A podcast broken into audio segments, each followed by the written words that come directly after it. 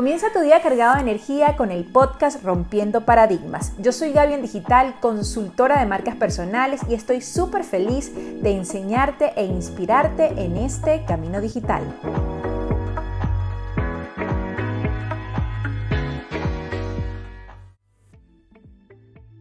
Definir metas, crear un plan y buscar ejecutarlos es algo del cual nos han hablado mucho.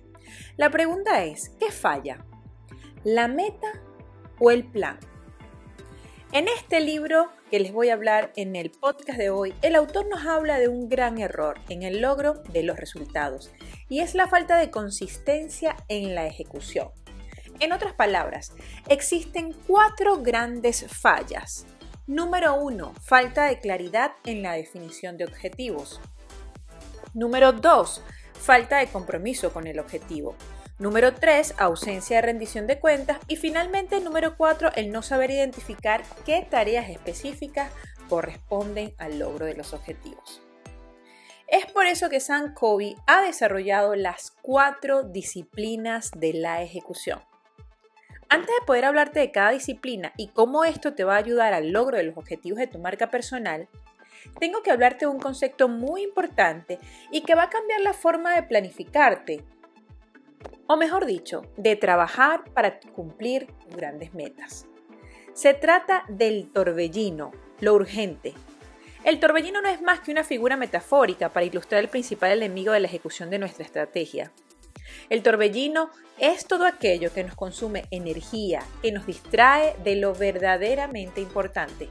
En otras palabras, se trata del trabajo diario, esas tareas urgentes que se tienen que llevar a cabo para cumplir con nuestro día a día. Entender este concepto te va a permitir de ahora en adelante saber responder esta pregunta. ¿Cómo es posible que no logramos llevar a cabo estas tareas que eran realmente importantes en nuestro día a día? La respuesta es que fuimos víctimas del torbellino. Veamos un ejemplo. ¿Qué actividades pueden formar parte del torbellino de una marca personal? Por ejemplo, comprar materia prima, publicar en las redes sociales, responder a los clientes, hacer los envíos. Si bien estas actividades pueden gestionarse mejor, no podemos abandonarlas por completo. Forman parte de nuestro día a día operativo de la marca. Como dice Brendan Burchard en su libro High Performance Habits, si tienes grandes ambiciones de contribuir con cosas extraordinarias, tendrás que crecer y estirarte mucho más allá de lo que es natural para ti.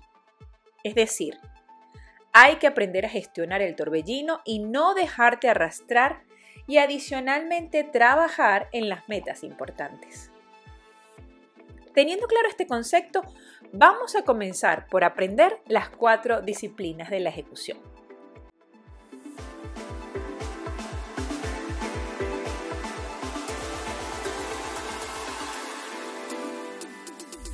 Disciplina número uno, debemos aprender a centrarnos en lo estratégicamente importante. Según Chris McKesney, y el truco está en centrarte en lo que él llama metas altamente importantes o metas crucialmente importantes, que son las metas que más nos ayudarán en el objetivo que nos hayamos propuesto. Es muy simple. Mientras más cosas intentemos lograr, menos energía podremos ponerlas en llevarlas a cabo. Además, tú y yo sabemos que si bien muchos objetivos pueden ser positivos, no todos, escucha muy bien, no todos realmente van a marcar una diferencia en nuestros resultados.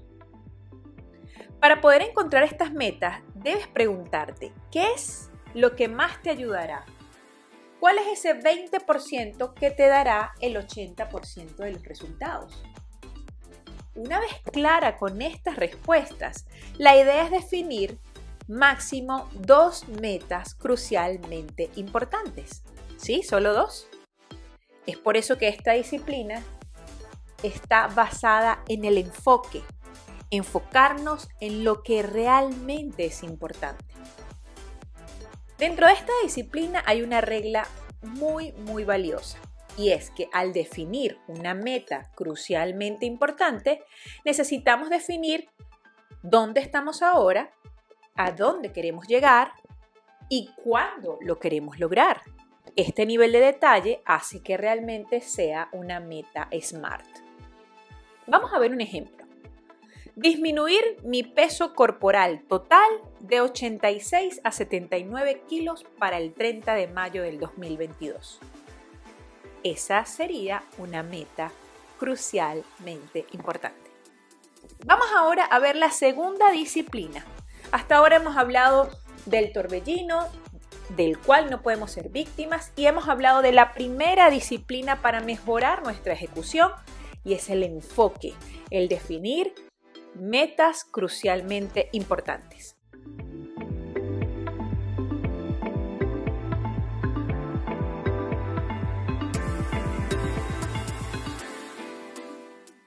La disciplina número 2 se llama actuar sobre las medidas predictivas.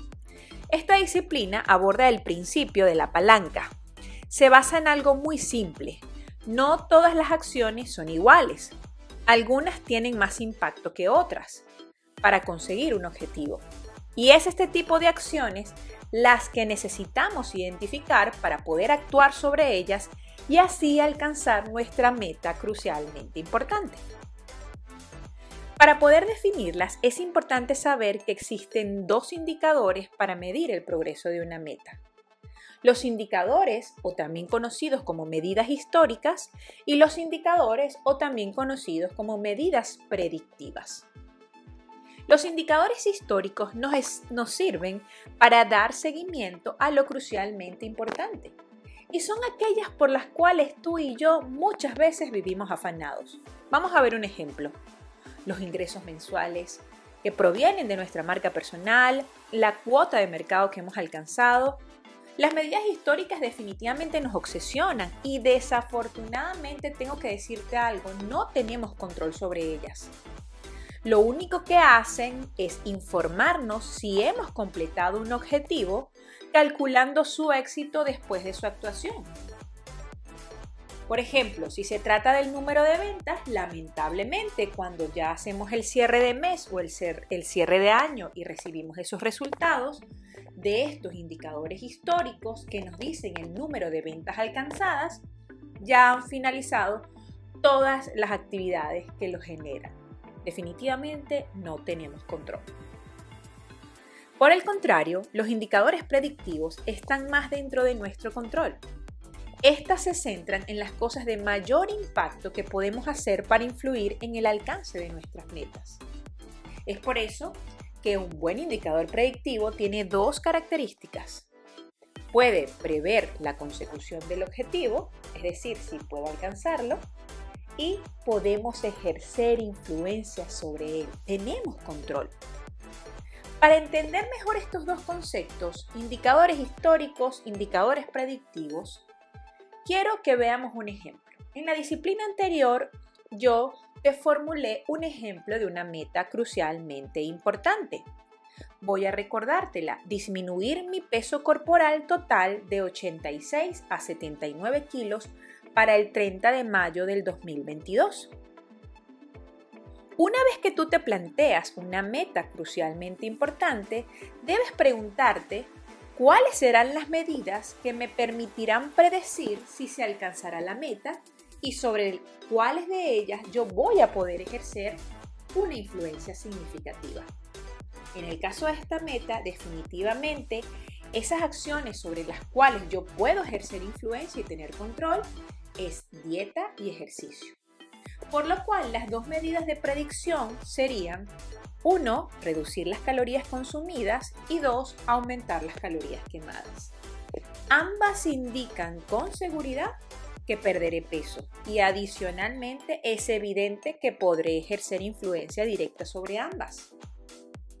Si logras cumplirlas entre el torbellino diario al subirte al peso a la báscula, verás un cambio en tu peso.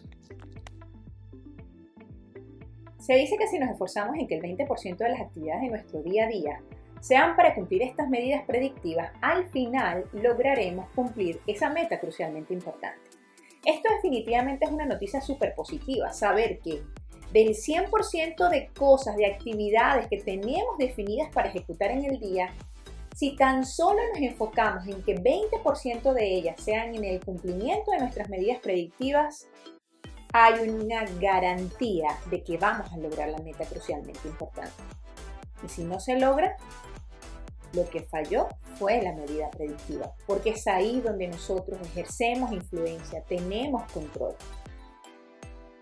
Entonces, en la disciplina 1 nos ayudamos a enfocar, a definir esas metas realmente importantes. En esta disciplina número 2, a definir acciones predictivas que nos ayuden a tener control sobre el cumplimiento de esa meta que definimos en la disciplina número 1.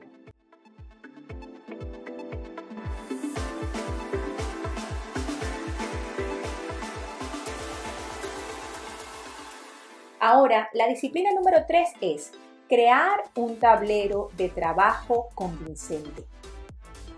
En otras palabras, que nos ate a un fiel compromiso. Si los indicadores históricos y de predicción no se registran, esos que definimos en nuestra disciplina número 2 y que están relacionados a cumplir la meta que definimos en la disciplina número 1, si no lo registramos en un tablero, y adicionalmente está a nuestra vista y lo actualizamos continuamente. A ver, ¿cómo voy con la quema de calorías? ¿Cómo voy con la reducción de mis calorías? Voy a correr el peligro de ser víctima del torbellino. El tener un tablero visual, dicho de una manera más simple, hace que el compromiso no se debilite Hay cuatro preguntas muy importantes para determinar si un tablero de resultados es convincente.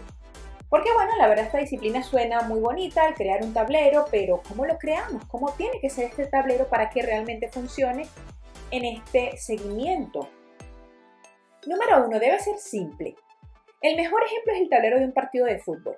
Los entrenadores necesitan mucha información para administrar un juego, pero en ese tablero vemos cuántos puntos van ganados cuántos puntos lleva nuestro otro jugador, ese otro equipo. Es simple de entender. Con tan solo ver esos dos números ya podemos ver cuál es mi peso actual y cuál es mi peso meta. ¿Cómo voy? Pregunta número dos. ¿Puedo verlo fácilmente? Es decir, ¿está ahí a mi alcance todos los días que yo pueda tenerlo de forma visible? Pregunta número 3. Muestra las medidas de predicción y las medidas históricas. Volvemos al ejemplo del partido. Volvemos al ejemplo del peso. Muestra eh, realmente el peso que deseo alcanzar y el peso actual al día de hoy. Y pregunta número 4. ¿Puedo decir al solo dar un vistazo si estoy ganando? Si tú no puedes decir en 5 segundos si estás ganando perdiendo, si vas bien, entonces el tablero debe ser mejorado.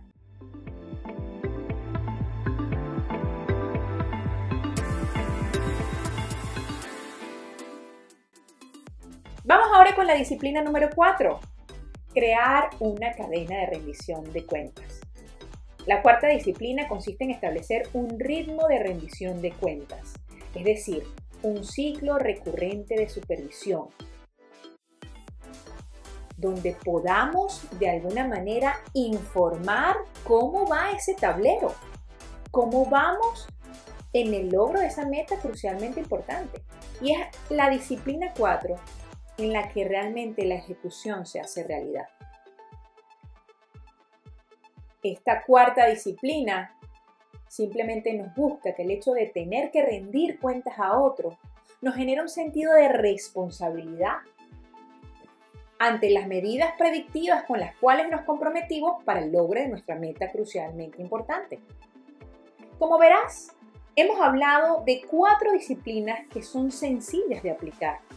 La primera disciplina, enfocar los esfuerzos en un máximo de dos metas que se denominan meta crucialmente importante.